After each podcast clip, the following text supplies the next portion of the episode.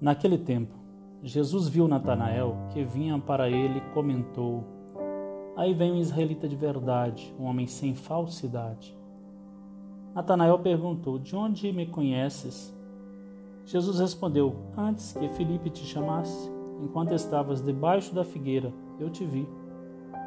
Natanael respondeu: Rabi, tu és o filho de Deus, tu és o rei de Israel.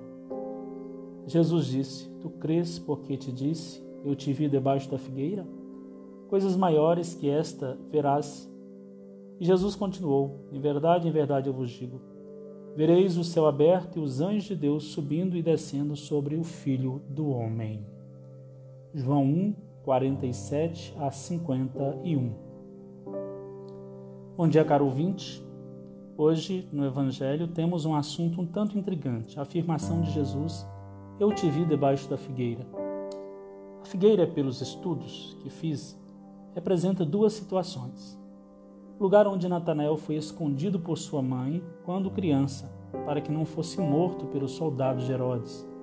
E ali a sua mãe orava pela proteção do filho. Segundo, estar debaixo da figueira é um gesto de quem se põe a meditar, a refletir, a orar. Era um gesto dos bons israelitas.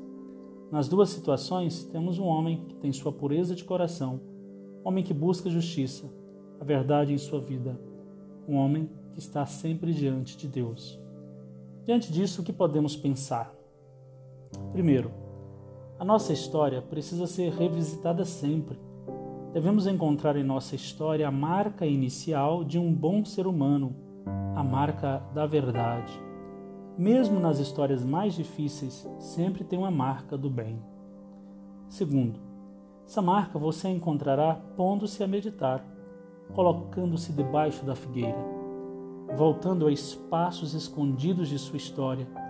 Assim, com paciência e convicção, você vai adentrar esses espaços e se alegrar com a marca do bem presente em sua história. Com questionamentos e consciência do processo, você se reencontrará.